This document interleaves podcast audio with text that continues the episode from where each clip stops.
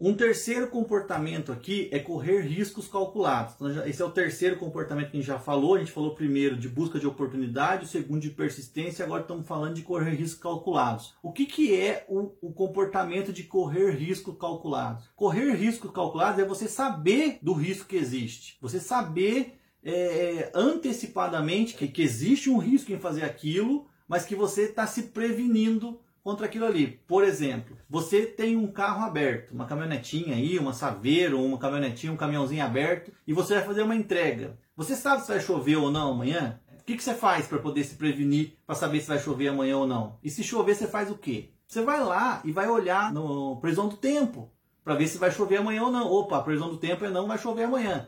Mas e se mesmo assim a previsão estiver errada e chover? Você tem uma lona para cobrir.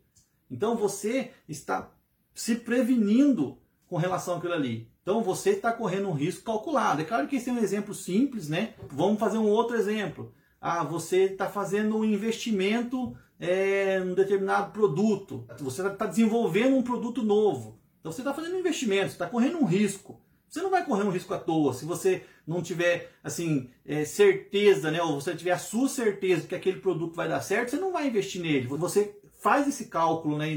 mesmo que seja intuitivamente. Mas o empreendedor ele corre riscos, ele precisa correr alguns tipos de risco, mas ele precisa estar consciente daquele risco, ele precisa saber que aquele risco existe. E esse é o calculado que a gente fala, né? correr esse risco calculado. Eu, eu saber que o risco existe, me precaver com relação àquilo ali. Eu dei o exemplo da, da chuva, que é uma coisa muito corriqueira no nosso dia a dia. Pô, será que vai chover? Será que não vai? Pô, se for chover, eu posso colocar uma lona? Um outro exemplo. Ah, eu vou fazer uma entrega e não marco com o cliente. Pô, existe isso? Não existe. Você precisa marcar com o cliente, porque é um risco muito grande você ir na casa do cliente sem combinar com ele. Vai que não tem ninguém lá para te receber. Então você calcula esse risco e você vai falar: não, eu preciso avisar o cliente que eu estou indo para lá agora. Porque se eu, se eu não avisar ele, ele não pode não estar tá me esperando lá. Então eu preciso correr riscos calculados. O empreendedor de sucesso, ele corre riscos calculados.